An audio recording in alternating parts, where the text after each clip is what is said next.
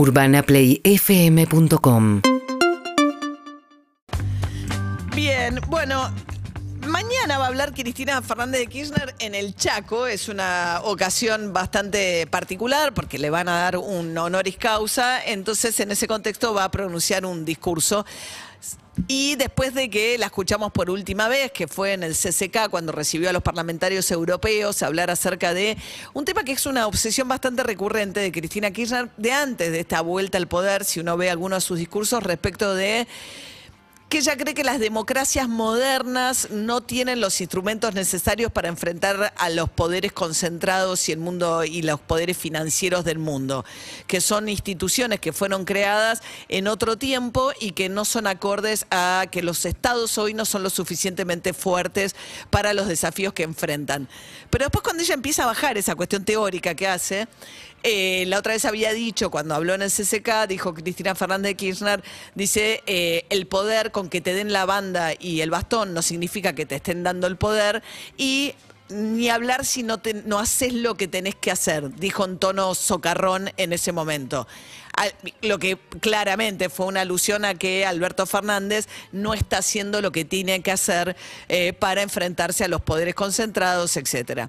Que es un poco el núcleo de la discusión con el kirchnerismo en este momento, ¿no? Lo que el kirchnerismo estaría buscando o deseando, porque no finalmente después de haber escuchado a las declaraciones de Andrés El Corvo Larroque con todo lo que han generado en las últimas horas, donde él dice varias cosas, una de las cuales dice le está faltando, está rompiendo el pacto electoral a Alberto Fernández porque lo votamos para otra cosa, fue votado, fue puesto ahí para otra cosa, básicamente es la idea, y le reprocha genial, porque en un momento dice, bueno, después de la derrota electoral, la leyó mal y tomó autonomía. Y el reproche es exactamente que tomó autonomía y toma decisiones propias. Pero ¿cuál es el reproche?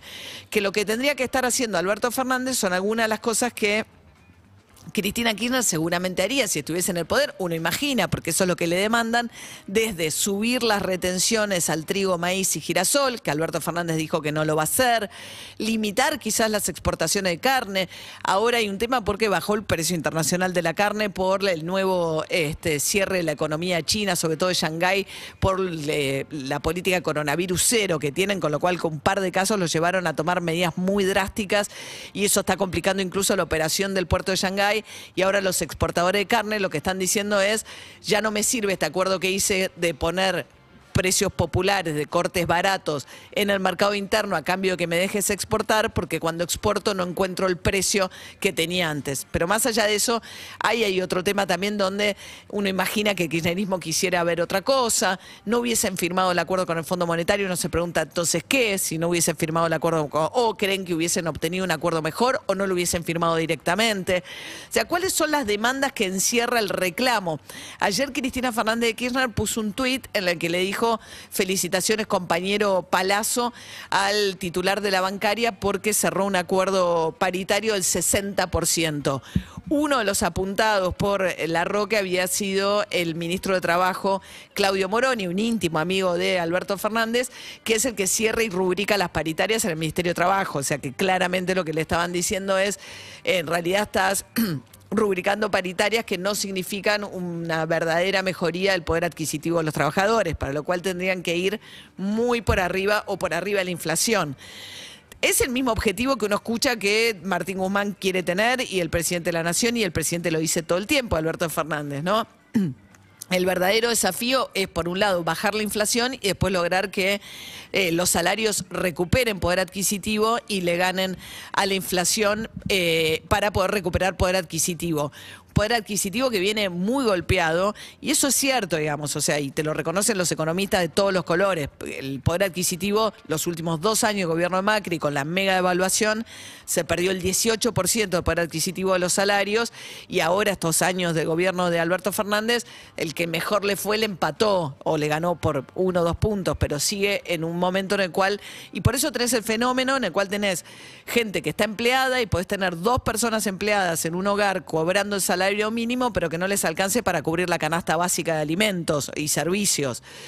¿Por qué? Porque estás corriendo detrás de la inflación y cuando la inflación está muy disparada como ahora, eso es lo que pasa.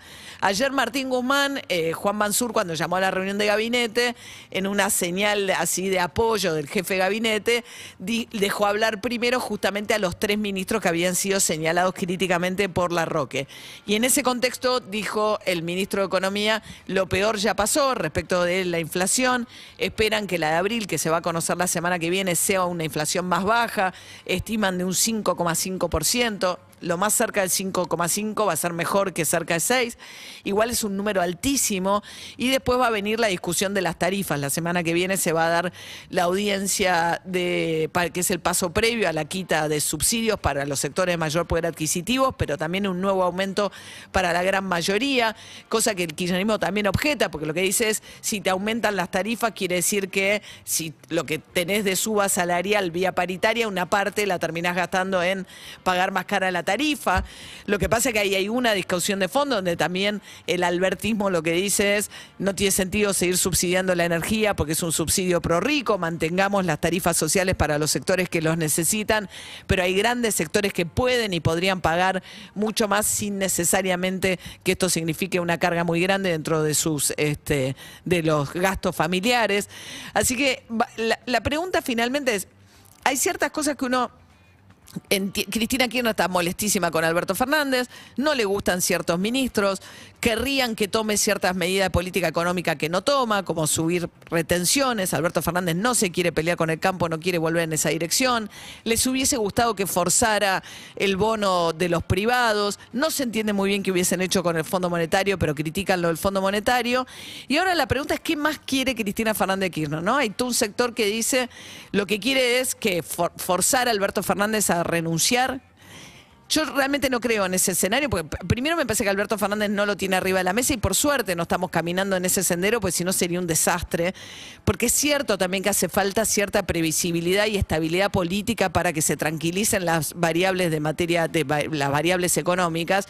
Entonces, bueno, si eso no es, si vos decís Alberto Fernández va a terminar su mandato, ¿qué sentido tiene tenerlo acorralado y contra las cuerdas y debilitado todo este tiempo? Es difícil entender exactamente. O Cristina Kirchner lo que quiere es preservar su caudal electoral, ese 20% que todavía le fiel y quedarse con ese 20%. Le interesan sus causas judiciales. Eh, ¿Qué va a pasar con sus causas judiciales si van hacia una derrota? ¿Qué es lo que creen que van indefectiblemente si las cosas siguen así? Porque efectivamente con la inflación como está, lo que va a pasar es que las chances hoy, por lo menos, de la oposición son mucho más altas que lo del gobierno. Pero me parece que un poco también el desconcierto, más allá que quieran sacar a algunos ministros, torcer el rumbo de algunas medidas económicas. La duda finalmente es qué quiere realmente Cristina Fernández de Kirchner al final del camino. ¿Quiere volver ella al poder? ¿Quiere que Máximo Kirchner? ¿Quiere recluirse en la provincia de Buenos Aires? ¿Quiere preservar ese 20%? Es difícil entender cuál es la motivación final que tiene Cristina Fernández de Kirchner con toda esta movida. Urbana Play, FM.com